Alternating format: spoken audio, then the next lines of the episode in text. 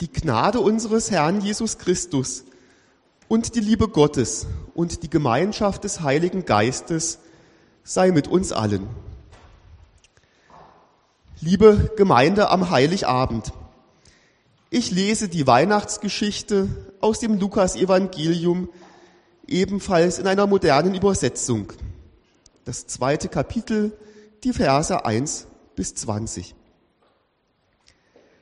Zu derselben Zeit befahl Kaiser Augustus im ganzen römischen Reich eine Volkszählung durchzuführen. Es war die erste Volkszählung. Sie fand statt, als Quirinius römischer Statthalter in Syrien war. Da machten sich alle auf, um sich in die Steuerlisten eintragen zu lassen, jeder in seine Heimatstadt. Auch Josef ging von der Stadt Nazareth in Galiläa nach Judäa. Sein Ziel war die Stadt Bethlehem, aus der David kam. Denn er stammte von David ab. In Bethlehem wollte er sich eintragen lassen, zusammen mit Maria, seiner Verlobten. Maria war schwanger. Während sie dort waren, kam die Zeit der Geburt. Maria brachte ihren ersten Sohn zur Welt. Sie wickelte ihn in Windeln und legte ihn in eine Futterkrippe, denn sie hatten in der Herberge keinen Platz gefunden. In der Gegend von Bethlehem waren Hirten draußen auf den Feldern. Sie hielten in der Nacht Wache bei ihrer Herde.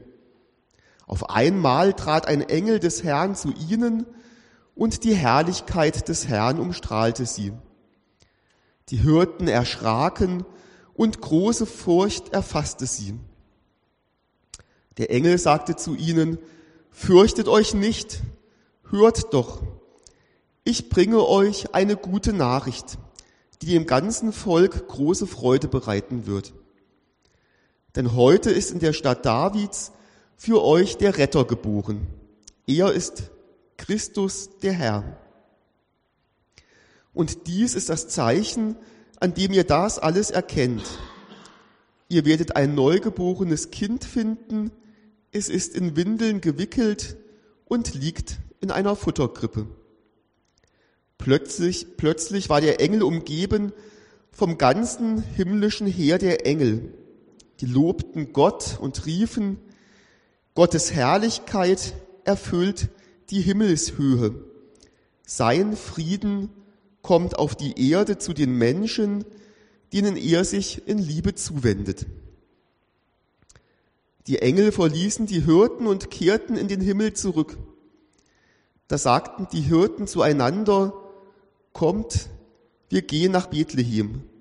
Wir wollen sehen, was da geschehen ist und was der Herr uns mitgeteilt hat. Die Hirten liefen hin, so schnell sie konnten. Sie fanden Maria und Josef und das neugeborene Kind, das in der Futterkrippe lag. Als sie das sahen, erzählten sie, was ihnen der Engel über dieses Kind gesagt hatte. Alle, die es hörten, staunten über das, was ihnen die Hirten berichteten. Aber Maria merkte sich alle ihre Worte und bewegte sie in ihrem Herzen. Die Hirten kehrten wieder zurück, sie priesen und lobten Gott für das, was sie gehört und gesehen hatten. Es war alles genau so, wie es ihnen der Engel gesagt hatte. Dieser Text gehört für mich zu Heiligabend und Weihnachten einfach mit dazu. Ein Weihnachtsfest ohne diesen Text kann ich mir kaum vorstellen. Bei uns zu Hause war es üblich, dass mein Vater ihn jedes Jahr vor der Bescherung vorlas. Dieses Jahr haben wir ihn vorgestern in Saas in einer modernen Fassung hier in der Kirche erleben dürfen. Schön, dass die Schulweihnacht dieses Jahr bei uns in Saas war. Bei der Schulweihnacht haben die Kinder die Weihnachtsgeschichte eindrücklich gespielt und gesungen. Die Weihnachtsgeschichte hat für mich drei Aspekte, auf die ich heute gerne eingehen möchte. Mit Heiligabend verbinden wir oft eine besondere, eine romantische Atmosphäre. Wir freuen uns auf eine ganz besondere festliche Stimmung. Familien treffen sich, man reist zu seinen Liebsten, um gemeinsam Heiligabend zu feiern. Vielleicht um die ganzen Weihnachtstage gemeinsam zu verbringen. Eine wirklich besondere Zeit im Jahr.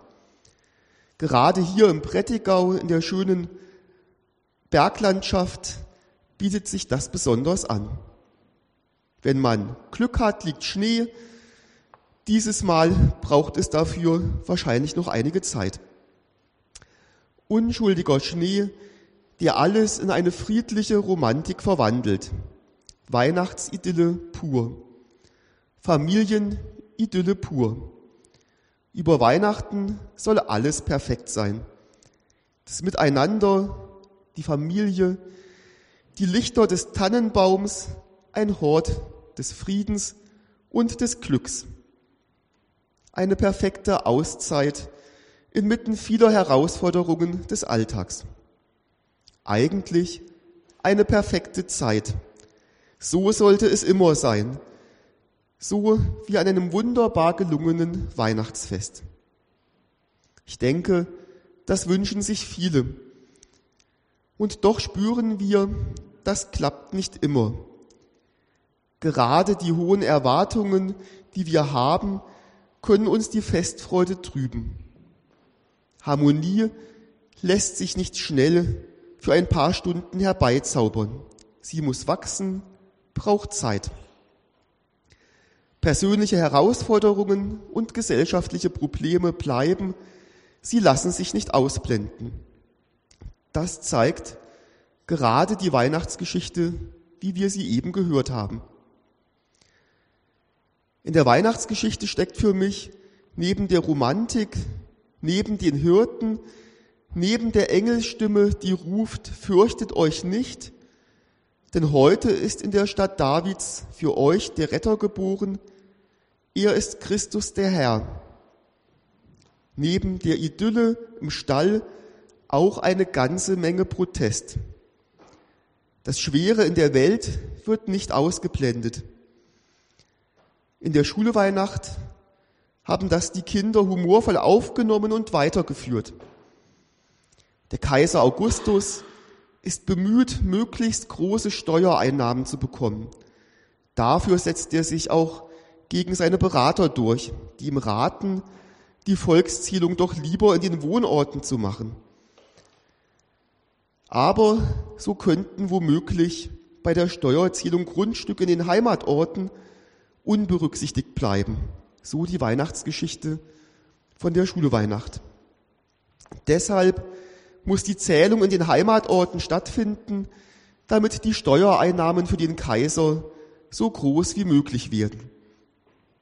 Wie die Regierungschefs der heutigen Länder ist der Kaiser Augustus im Weihnachtsspiel der Schüler vor allem auch auf sein Image bedacht. Schlechte Nachrichten in der Presse sind besser als gar keine Nachrichten. Hauptsache, man kommt in die Zeitung. So der Kaiser Augustus in der Schuleweihnacht. Und so nahm die Schuleweihnacht den feinsinnigen Protest der Geburtsgeschichte Jesu auf. Gott wird Mensch und kommt klein und verletzlich in einem armseligen Stall zur Welt nicht in einem Palast, sondern in einem Stall. Nicht einmal in einer ganz gewöhnlichen Herberge war Platz für dieses Kind. Das Kind, von dem wir Christen glauben, dass es zugleich der Herrscher der Welt ist.